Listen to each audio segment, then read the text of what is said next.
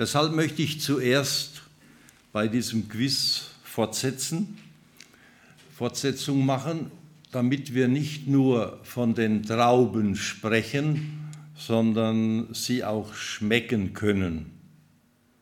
Allerdings reichen die nicht für alle, sondern nur für einige, die gute Antworten geben auf meine Fragen. Ja. Und wer die gewinnt, der kann die ja nachher auch verteilen. Also die Fragen sind folgende. Wie alt, denkt ihr, kann ein Rebstock werden? Denkt an die Gillergasse. Wie viel? Das sind doch keine Olivenbäume, die 3000 Jahre alt werden. Rebstock ist ein Rebstock. Nein, also das ist leicht, leicht übertrieben. Aber er ist schon näher dran als 30. Ja, das ist auch äh, sehr genau ausgedrückt. Vielleicht geht es noch ein bisschen präziser. 210. Wer hat 150 gesagt? Mal zwei sind 300, da bist du schon nah dran. Also ich habe einen Zettel bekommen, da steht drauf, es ist nicht meine Weisheit, es ist nicht gegoogelt, sondern es ist von einem Blatt, da steht, dass in Rot ein Wingert ist mit Traminer Trauben von über 350 Jahren. Wer googelt, findet einen von 100 Jahren in England, aber hier in Rot, vielleicht ist das eine Gelegenheit, da mal hinzufahren, sich den anzugucken. Traminer Wingert von über 300 Jahren. Jetzt ist dazu zu sagen, dass aus dem Jahre 1752 eine gräfliche Verordnung verbietet alle Verfälschungen mit Zucker oder Rosinen. Strafe drei Jahre Zuchthaus.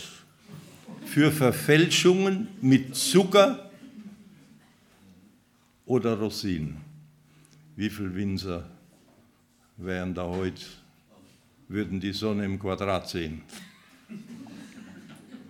Es wird noch schlimmer. Verfälschungen mit Fremdstoffen werden mit dem Tode bestraft. Gräfliche Verordnung von damals. Und jetzt für die, die weniger panschen, aber die so spazieren gehen und sich das dann munden lassen. Wie nennt man das? Mundraub, ja. Also für Traubendiebe gab es diese Hals, Halsgeige, Strafgeige, die wurde um den Hals gehängt und dann die zwei Hände da rein. Da oben war eine Bimmel, eine Glocke und da musste er da, was weiß ich, zwei Tage oder was, rumlaufen und alle, er hat sich bekannt gemacht und alle wussten, das ist ein Traubendieb. Ich hoffe ja, dass von uns da keiner darunter fällt. Und jetzt möchte ich beten und dann lesen wir den Text. Herr Jesus, du hast damals deinen Jüngern am Abschiedsabend diese Wingert-Predigt gehalten, diese Rede, die wir jetzt betrachten wollen. Es sind deine Worte. Wie viel die Jünger damals verstanden haben, wissen wir nicht. Aber sie hatten ja auch nicht den Heiligen Geist den du uns geschenkt hast und der uns in aller Wahrheit leitet. Und darum ist meine Bitte, dass dein Heiliger Geist uns heute Morgen das Geheimnis deiner Wingertpredigt aufschließt und uns einlädt, sie zu praktizieren. Danke. Amen. Haben wir den Text? Ach so, ich wollte ja die Trauben da verschenken an die, die die besten, kann man nachher machen, ne? Ja. Dann machen wir jetzt unsere Predigt. Haben wir den Text? Die ersten fünf Verse, nachher kommen die anderen sechs. Jesus sagt, ich bin der wahre Weinstock und mein Vater der Weingärtner. Eine jede Rebe an mir, die keine Frucht bringt, wird er wegnehmen, und eine jede, die Frucht bringt, wird er reinigen, dass sie mehr Frucht bringe. Ihr seid schon rein um des Wortes willen, das ich zu euch geredet habe. Bleibt in mir und ich in euch, wie die Rebe keine Frucht bringen kann aus sich selbst, wenn sie nicht am Weinstock bleibt, so auch ihr nicht, wenn ihr nicht in mir bleibt. Ich bin der Weinstock, ihr seid die Reben. Wer in mir bleibt und ich in ihm, der bringt viel Frucht, denn ohne mich könnt ihr nichts tun. Wer nicht in mir bleibt, der wird weggeworfen wie eine Rebe und verdorrt, und man sammelt sie und wirft sie ins Feuer, und sie müssen brennen. Wenn ihr in mir bleibt und meine Worte in euch bleiben, werdet ihr bitten, was ihr wollt, und es wird euch widerfahren. Darin wird mein Vater verherrlicht, dass ihr viel Frucht bringt und werdet meine Jünger. Wie mich mein Vater liebt, so liebe ich euch auch. Bleibt in meiner Liebe, wenn ihr meine Gebote haltet, so bleibt ihr in meiner Liebe, wie ich meines Vaters Gebote halte und bleibe in seiner Liebe. Das sage ich euch, damit meine Freude in euch bleibe und eure Freude vollkommen werde. Wem ist dieser Text bisher nicht bekannt gewesen? Oder andersrum gefragt, damit niemand beschämt ist, wer kennt diesen Text fast auswendig? Ja, damit habe ich gerechnet. Das wurde ja auch schon gesagt. Und jetzt meine Frage, es gibt im Alten Testament auch eine Wingert-Predigt. Wer kennt die? Aue. Bitte? Bei? Wer? Jesaja. Sehr gut, du kriegst auch eine Traube nachher. Ich lese euch die Weinbergpredigt im Alten Testament vor von Jesaja. In Jesaja 5 die Verse 1 bis 6 zunächst. Überschrieben Gottes Volk ein unfruchtbarer Weinberg. Hört mir zu, ich singe euch das Lied meines Freundes von seinem Weinberg. Auf fruchtbarem Hügel, da liegt mein Stück Land. Dort hackt ich den Boden mit eigener Hand. Ich müde mich ab und las Felsbrocken auf, baute Wachturm und Kelter, setzte Reben darauf. Und süße Trauben erhofft ich zurecht doch was dann im Herbst wuchs, war sauer und schlecht. Jerusalems Bürger, ihr Leute von Juda, was sagt ihr zum Weinberg? Was tätet denn ihr da? Die Trauben sind sauer, entscheidet doch ihr. War die Pflege zu schlecht? Liegt die Schuld denn bei mir? Ich sage euch, Leute, das tue ich jetzt. Weg reiß ich die Hecke als Schutz einst gesetzt, zum Weiden sollen Schafe und Rinder hinein, und die Mauer ringsum, die reiß ich ein. Zertrampelnden Füßen geb ich ihn preis, schlecht lohnte mein Weinberg mir Arbeit und Schweiß. Ich will nicht mehr hacken, das Unkraut soll sprießen, der Himmel soll ihm den Regen verschließen. Das war 1 bis 6. Und die Frage ist ja schon beantwortet mit der Überschrift, wer ist dieser Weinberg? Und die Antwort kommt jetzt, die wir schon in der Überschrift gelesen haben, Vers 7. Der Weinberg des Herrn seid ihr Israeliten, sein Lieblingsgarten Juda seid ihr. Er hoffte auf Rechtsspruch und erntete Rechtsbruch statt Liebe und Treue nur Hilfeschreie.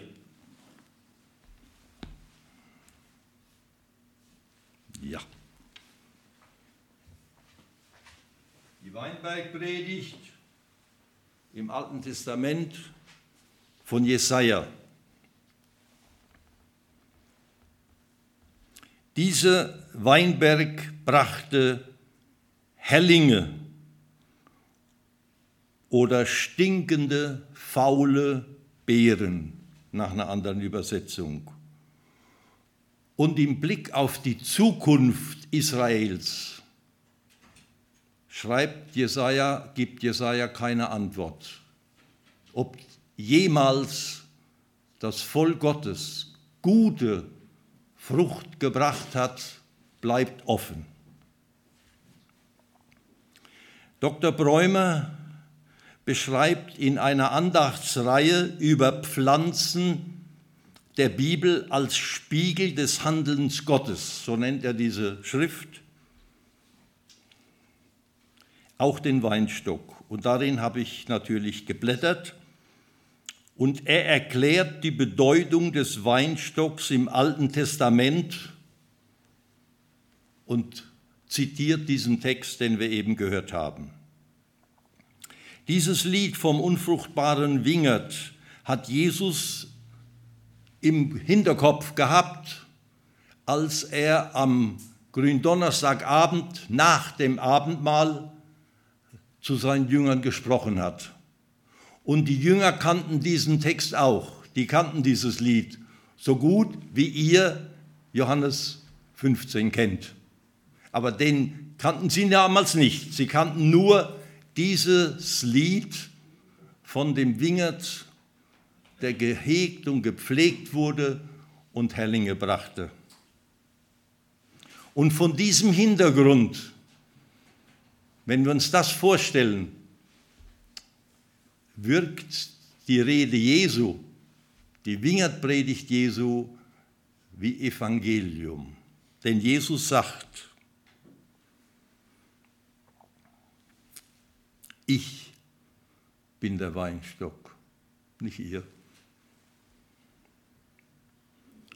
Dieses Lied vom unfruchtbaren Wingert hatte Jesus im Gedächtnis.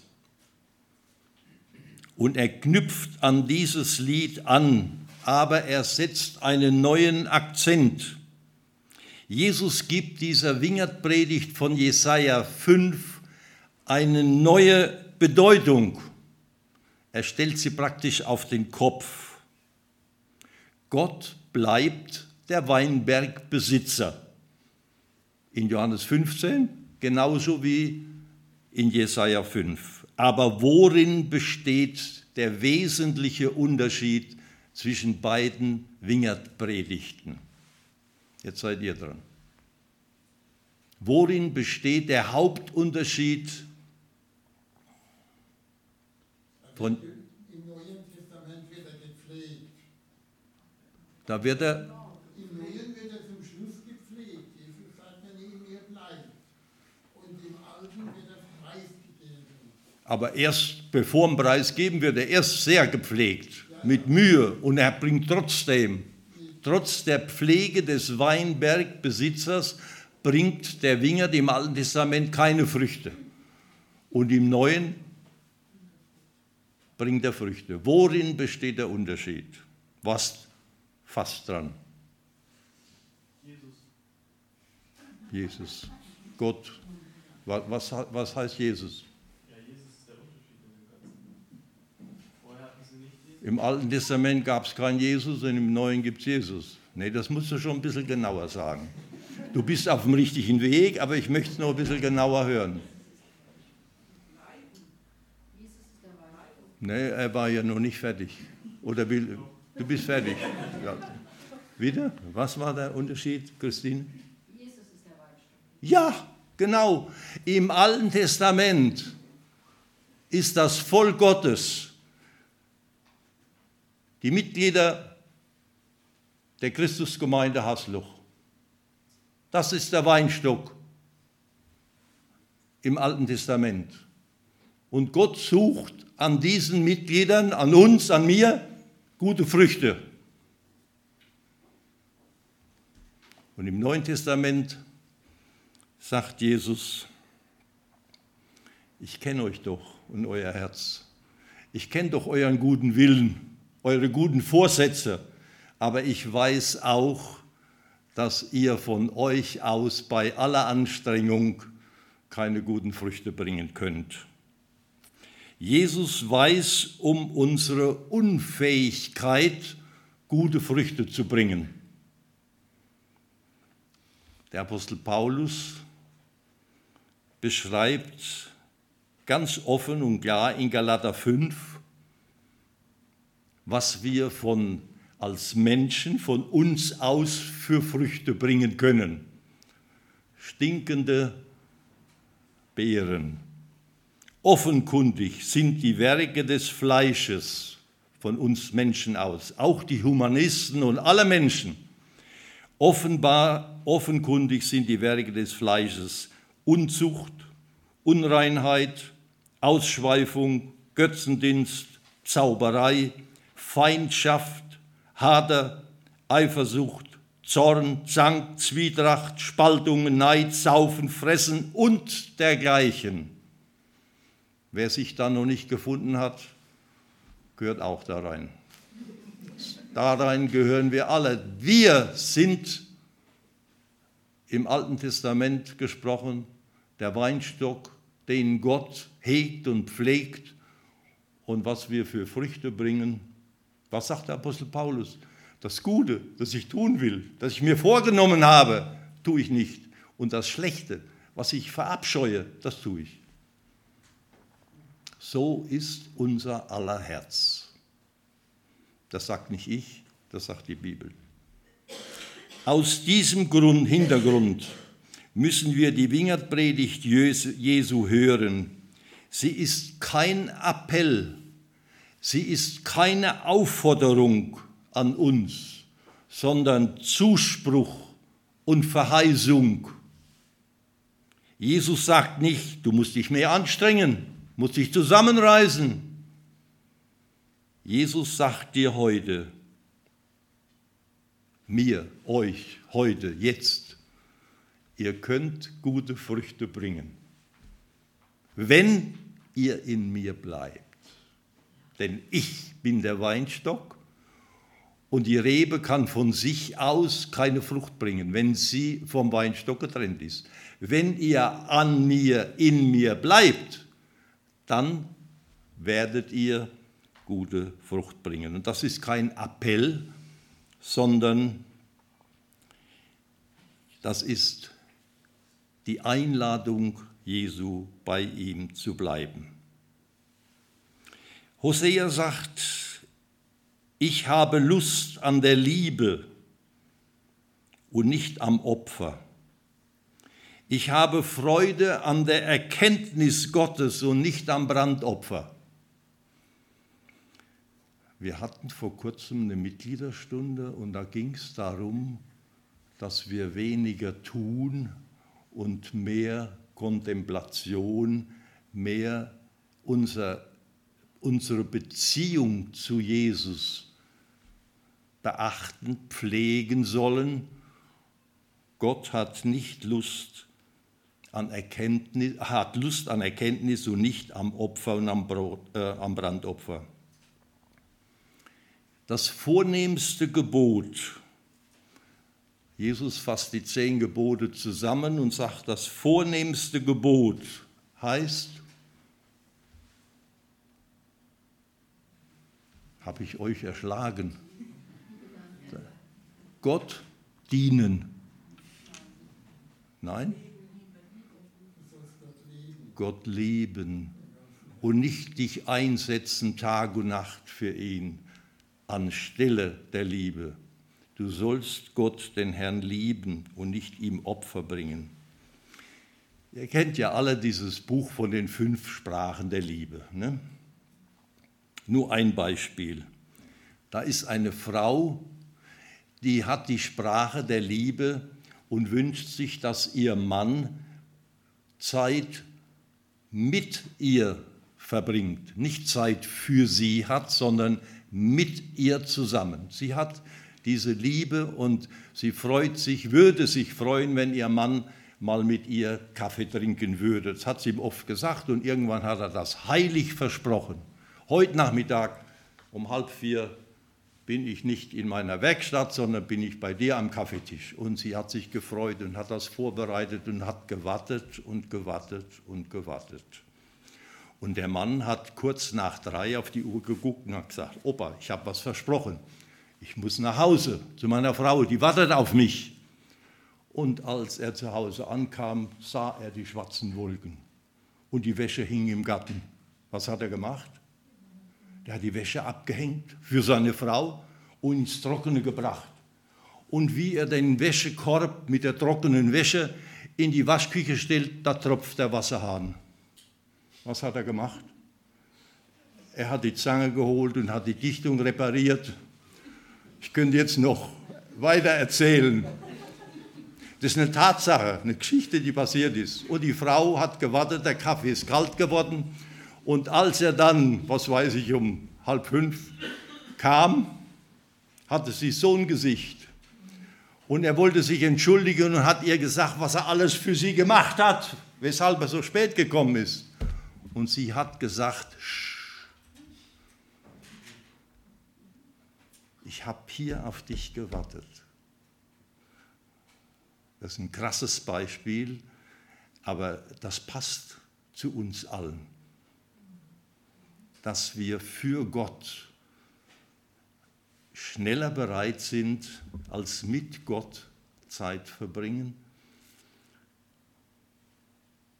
Gott spricht diese Sprache auch der Liebe, dass er mit uns Zeit verbringen soll. Und wenn da von der Erkenntnis Gottes die Rede ist, dann wissen wir alle, was die Bibel unter Erkenntnis versteht. Da ist nicht gemeint, dass ich die Wäsche abhänge oder sonst irgendwas für Gott tue, sondern dass ich mit ihm zusammen bin und nur mit ihm und an keine Arbeit und an nichts denke. Die Frau wollte Zärtlichkeit und nicht Arbeitseinsatz. Sie wollte, dass ihr Mann Zeit mit ihr verbringt und nicht Zeit sich nimmt für irgendwelche Arbeiten für sie. Jesu Herz verlangt nach einer inneren Beziehung zu ihm. Und auch heute kann Gottes liebendes Herz nicht durch einen äußerlichen Gottesdienst oder Dienst für Gott befriedigt werden. Ist kein Ersatz. Dienst für Gott ist kein Ersatz für Gemeinschaft mit ihm. Das habe ich in Zeit mit Gott gelesen. Jesus gibt also hier keinen Befehl an die Reben, dass sie Frucht bringen. Das Einzige, was Jesus sagt, ist die mit einer Zusage verbundenen Bitte, bleib doch einfach in mir. Dann kommt die Frucht automatisch. Die Bitte Jesu zum Bleiben ist eine Aufforderung zur Treue. Dabei ist das Bleiben in ihm, die Treue zu ihm, nicht das Halten guter Vorsätze, sondern das sich halten lassen. Die Rebe hält nicht den Weinstock, sondern der Weinstock hält die Rebe und füttert die Rebe. Sie muss nur in ihm bleiben. Sie muss den Weinstock nicht halten. Wer bis hierher meiner Predigt gefolgt hat, kann jetzt abschalten. Das war das Wesentliche, was ich sagen wollte, dass Jesus der Weinstock ist und wir in ihm bleiben sollen und nicht uns mühen, Gott wohlgefällige Taten zu tun. Daran ist er weniger interessiert als an unserer Beziehung zu ihm. Wem diese Predigt zu kurz war, der kann weiter zuhören. Ich habe da noch einen Nachtisch. Ich weiß nicht, ob jemand mitgezählt hat, als wir den Text vorher an der Wand hatten. Diese elf Verse, in diesen nach der Luther-Übersetzung, in den elf Versen steht elfmal das Wort bleiben. Und ich würde jetzt gerne zu diesen fünf, zu fünf von diesen elf, zu den fünf ein paar Gedanken sagen als Nachtisch. Bleiben in Jesus, das heißt, wir sollen jünger werden. Nicht jetzt altersmäßig jünger werden, sondern wir sollen Nachfolger werden, jünger werden. Es geht also nicht um Jungbrunnen, sondern um das Nachfolgen. Jesus sagt, darin wird mein Vater verherrlicht, dass ihr viel Frucht bringt und werdet meine Jünger. Nicht seid meine Jünger, sondern werdet. Jesus gab uns den Auftrag, Jünger zu machen. Darum geht hin und machet zu Jüngern. In Jesus hineingehen, wie die Keingang sagen, oder wie wir gestern gehört haben, äh, wo äh, der Felix Padua sagte, die heiligsten Momente, er als Evangelist, die heiligsten Momente, die schönsten Momente sind die, wenn er jemand Jesus äh, vorstellt. Wenn er Jesus jemand vorstellt und sagt, hier, das ist der so und so oder die so und so, die möchte dir nachfolgen, die will dich annehmen in ihr Leben und so weiter, wenn er Jesus jemand vorstellen kann, der das möchte. Ne? Also die Keingang sagen, in Jesus hineingehen, das ist noch nicht Jünger sein, sondern ist der erste Schritt zum Jünger werden. Jünger sein ist mehr als treu Gottesdienste besuchen. Jünger sein ist mehr als christliche Regeln befolgen. Jünger sein ist mehr als Mitglied irgendeiner Gemeinde zu sein. Jünger sein ist auch mehr als Mitarbeiten in einer Gemeinde. Alles gut und richtig, aber Jünger werden ist noch etwas anderes.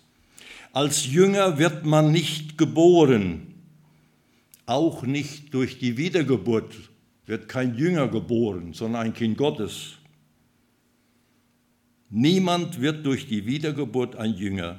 So wie nur Säuglinge, Babys geboren werden und keine Erwachsenen, so wird auch niemand durch die Wiedergeburt ein Jünger.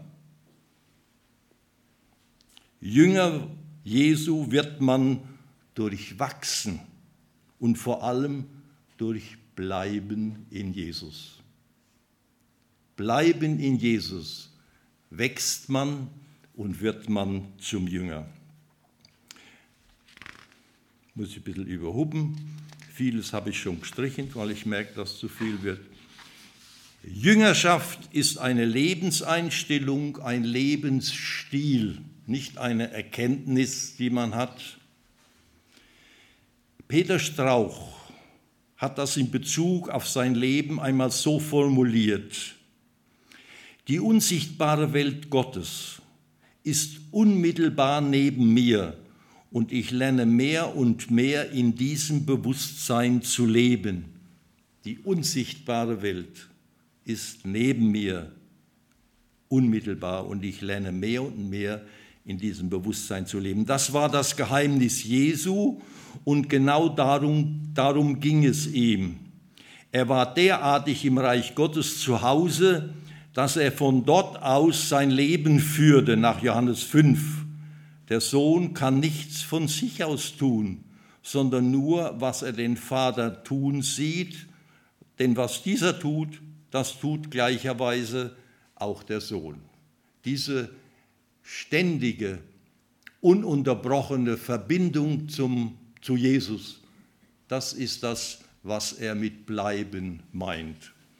für die Jüngeren ist das ja ganz leicht zu verstehen. Wer von euch hier hat kein Handy, Smartphone, iPhone? Wer hat keins? Ja. Und wer eins hat, außer im Gottesdienst jetzt, ist es normalerweise online. Ne? Da ist es, dann klingelt das Tag und Nacht, wenn jemand eine SMS schickt oder sonst irgendwo. Man ist online. Und so möchte Jesus, dass wir online mit ihm sind und nicht am Sonntag Gottesdienst kommen. Nur, sondern online sind. Ständig, egal was wir tun, in Hörbereitschaft sind, was er uns zu sagen hat. Abhängigkeit, in Abhängigkeit vom Vater leben.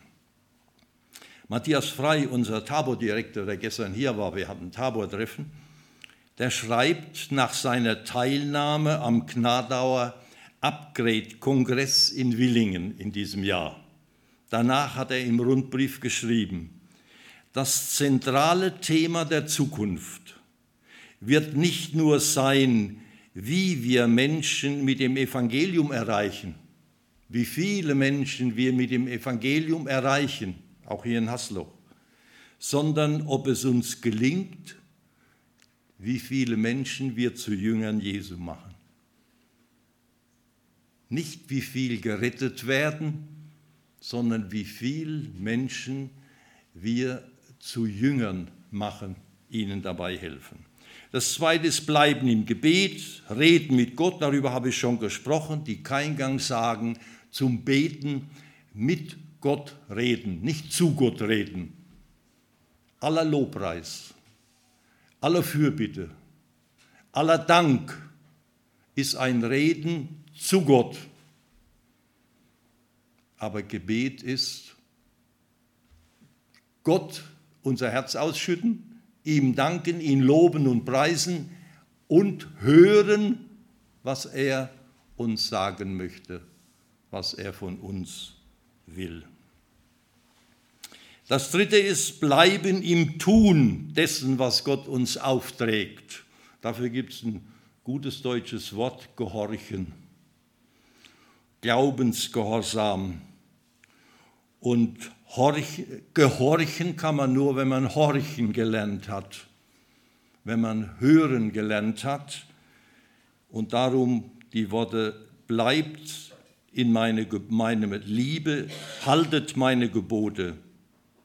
Wenn ihr in mir bleibt, dann werdet ihr auch mit mir in Verbindung sein, online, werdet hören und wenn ihr gehört habt, dann trefft ihr die Entscheidung, ob ihr das ausführen wollt, ob ihr gehorchen wollt oder nicht. Gehorchen ist eine Willensentscheidung, ist eine Vertrauensfrage und ist ein Liebesbeweis. Man will dem anderen seinen Wunsch an den Lippen ablesen. Man möchte, wenn man jemand liebt, tun, wo man weiß, darüber freut er sich. Gehorchen ist ein Liebesbeweis Jesu gegenüber, Gott gegenüber. Dann hatte ich, den habe ich schon mal gezeigt, diesen Spruch geschmiedet in Tabor in Römer 1, Vers 5. Und als ich diesen Spruch geschmiedet habe, da wusste ich ja schon, dass ich in die Mission gehe. Und dann war dieser Spruch, haben wir wochenlang geschmiedet an diesen Buchstaben, das soll jetzt wieder aufgehängt werden in Tabo, hat gestern der Matthias gesagt, sie suchen nach einem geeigneten Platz, um diesen Spruch wieder aufzuhängen, weil der sozusagen das Motto, das Lema ist für die Tabor Studien- und Lebensgemeinschaft. Ich wusste, wenn ich zu irgendeinem Volk komme, dann soll ich dort glaubensgehorsam wirken, aufrichten, vorleben, lehren, denn denen, die in Jesus hineingehen, helfen, dass sie auch horchen, hören lernen und gehorchen. Ich ahnte damals nicht, dass Gott mich zu den Keingang-Indianern führen würde, uns. Und unter diesem Volk sollten wir dann Gehorsam des Glaubens wirken. Und wir durften erleben, dass mehrere kein Gang lernten, das Reden Gottes zu hören und dass sie Glaubensgehorsam gelernt haben. Glauben heißt auch Vertrauen. Da muss man nicht immer verstehen, warum das äh, äh, verlangt wird. Aber Gehorchen im biblischen Sinne ist auch kein, kein Kadavergehorsam wie beim Militär oder im Krieg, sondern es ist eine Vertrauensbasis. Ich vertraue, dass das das Richtige ist und deshalb tue ich das aus Liebe im Vertrauen. Ich könnte davon mehrere Beispiele erzählen, will aber nur eins. Haben wir den Maneko? Maneko ist da. Der Manuel Filispino hatte mit viel Opfer erreicht, als Indianer an der Uni in Londrina zu studieren. Doch bald kam eine Ehekrise. Manuel rief uns an in Curitiba und wir fuhren die 400 Kilometer nach Apucarania, um mit dem Ehepaar zu sprechen und mit ihnen zu beten. Wir haben ihnen nicht gesagt, ihr müsst so und so und so handeln, aber wir haben gesagt, wir beten, dass Jesus euch zeigt, was dran ist, welche Entscheidung ihr treffen sollt. Wochen später waren wir wieder dort in der Gemeinde und da gab der Manuel ein bewegendes Zeugnis. Er war Gemeindeleiter. Er sagte, dass er sein Studium abgebrochen hat, weil Jesus mit ihm geredet hat. Wir haben mit ihm gebetet, er hat mit Jesus geredet, seine Frau auch. Und ihm ist klar geworden, dass er sein Studium an Nagel hängen soll, abbrechen soll, weil Jesus zu ihm gesagt hat, etwas Größeres als Gemeindeleiter habe ich nicht dir zu bieten.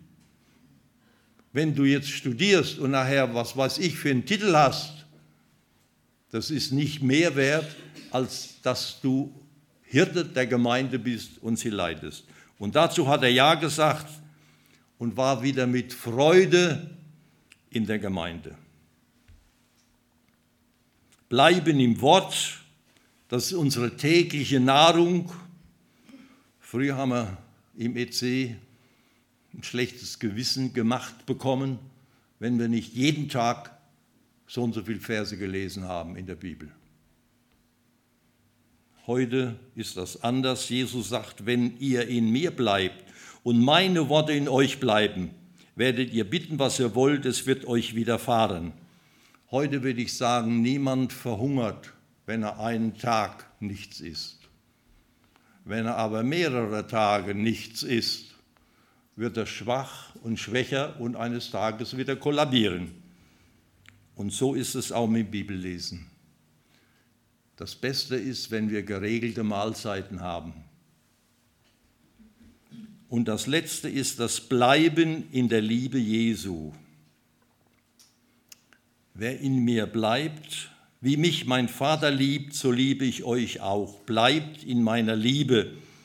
Und nach Galater 5 haben wir ja vorhin schon gelesen, die Früchte des natürlichen Menschen, des äh, äh, des Fleisches, wie die Bibel sagt, die, die Frucht des Geistes, die Frucht, die aus der Rebe, die von Jesus kommt, wenn wir in ihm bleiben, ist die Liebe. Und nach Galater 5 ist es nur eine Frucht, die Liebe. Und so wie die Traube viele Beeren hat, so hat die Liebe viele Auswirkungen. Aber im Grunde ist es die Liebe Gottes, es kommt im November die Predigt, die Liebe Gottes ist ausgegossen in unseren Herzen. Die Liebe ist die Frucht. Der Weinberg bringt nicht verschiedene Früchte, sondern nur Trauben.